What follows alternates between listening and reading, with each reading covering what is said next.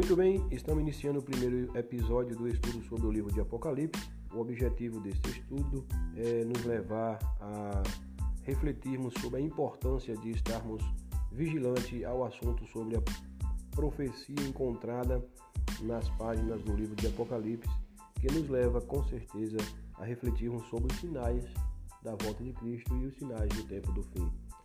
Eu quero deixar claro que eu não sou o dono da razão, não estou com a verdade absoluta e que esse estudo tem o intuito de motivar, conhecer e prosseguir a conhecer as Sagradas Escrituras e ao Deus que escreveu as Sagradas Escrituras, em especial o livro de Apocalipse.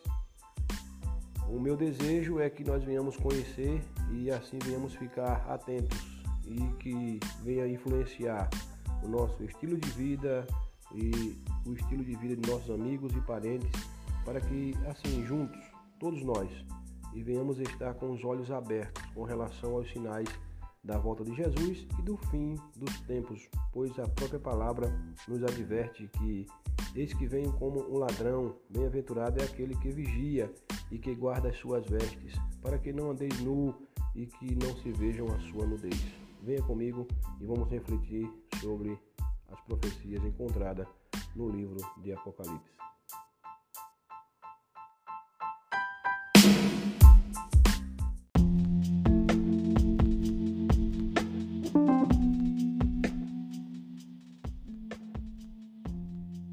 Apocalipse um livro difícil. Este é claramente o livro mais difícil da Bíblia de se interpretar. É por isso que, mesmo com uma promessa aos que leem e que guardam e que ouvem as profecias aqui relatadas lá no livro de Apocalipse 1, 3, o estudo de Apocalipse é bastante negligenciado por parte da igreja. Não posso deixar de acreditar que Satanás tem parte nesse desinteresse com relação à leitura e interpretação do livro, porque o livro de Apocalipse mostra muito a queda final de Satanás e de seus anjos. Refletindo sobre o desinteresse da igreja, eu gostaria de fazer-lhe uma pergunta. Por que tanto desinteresse no livro só porque é misterioso e difícil de se interpretar? Será que o cientista deixa de acreditar e de persistir nos seus estudos e pesquisas realizadas nos seus laboratórios apenas porque eles são difíceis?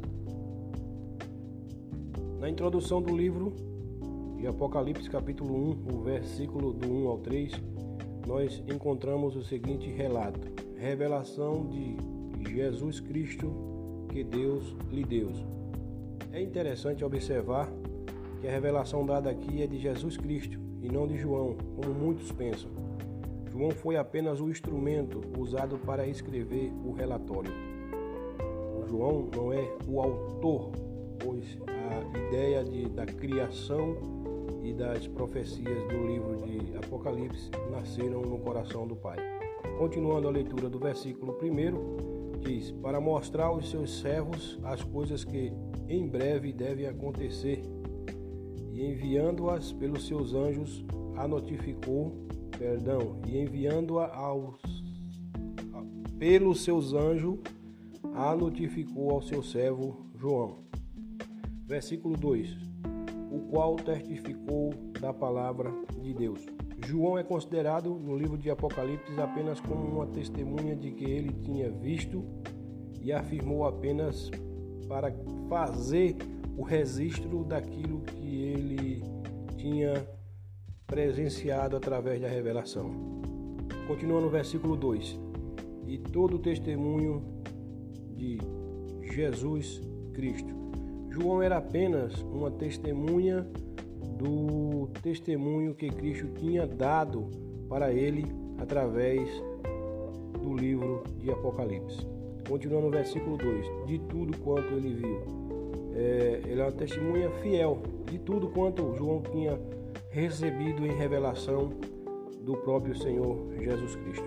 Versículo 3 do capítulo 1 de Apocalipse fala: Bem-aventurado aquele que leem, bem-aventurados os que ouvem as palavras desta profecia e guarda as coisas que nela estão escritas. Eu gostaria de comentar que todos aqueles que obedecem, que se atentam às revelações desse livro, foi-lhe prometido uma bênção especial. Quem se interessar, quem buscar ler, obedecer e guardar, será com certeza é, desfrutador de uma bênção incomparável a qual o mundo não pode nos dar. Continuando no versículo 3. Porque o tempo está próximo. Quando o autor João, o escritor de Apocalipse João fala que o tempo está próximo, ele está se referindo ao início do cumprimento destas coisas que ele está começando a ver na profecia, que começa com a igreja e que é registrado em Apocalipse capítulo 2 e 3, e continuará sendo aplicado sobre a vida da igreja para sempre.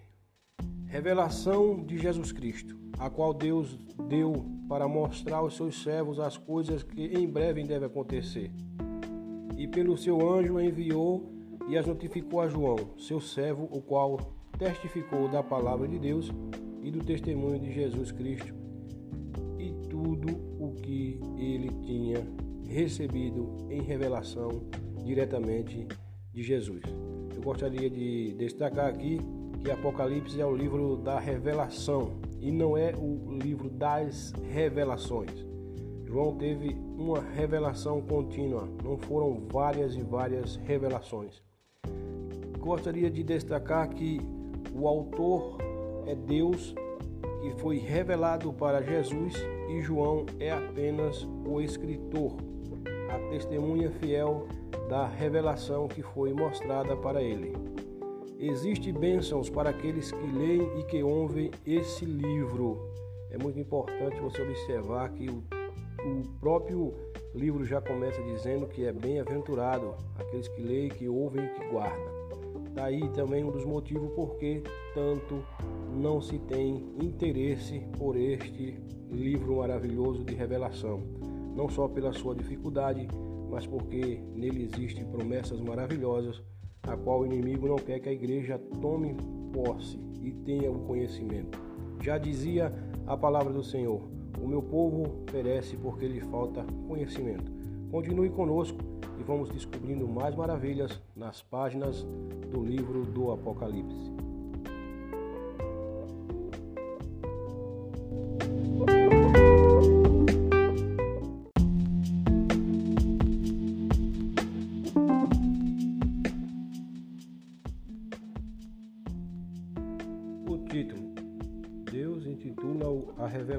De Jesus Cristo.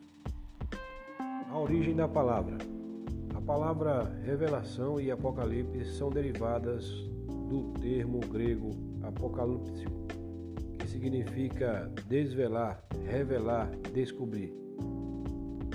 Nos dá a ideia de levantar uma cortina para mostrar o que estava encoberto. A origem do livro de Apocalipse. O livro de Apocalipse teve a sua origem na mente de Deus. As coisas nele contidas estavam em sua mente desde a eternidade. Do que se trata o livro de Apocalipse? Das coisas que breve devem acontecer. E também posso relatar que é a realização lógica de muitas profecias antigas, seu cumprimento de respostas aos muitos mistérios do Antigo Testamento que não podiam ser respondidas sem o auxílio do Apocalipse. Por exemplo, a tribulação e a septuagésima semana de Daniel são mencionadas em outros livros, mas aqui, no livro de Apocalipse, são explicadas em detalhes. O outro exemplo é o destino dos santos e o arrebatamento. Já foi firmado, mas aqui no livro de Apocalipse é descrito em minúcias. Ah, não posso também deixar de falar sobre a conversão final de Israel e a restauração. Já foram preditas, mas aqui é explicado o método que Deus usará para conduzi-lo ao plano do arrependimento, cumprindo assim o aspecto firmados com as suas com seus ancestrais. Perdão, desculpa aí o trava-língua.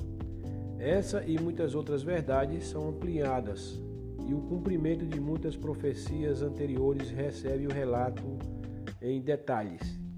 Há também a revelação de coisas nunca antes firmada, que serão explicadas na exposição do texto no livro de Apocalipse.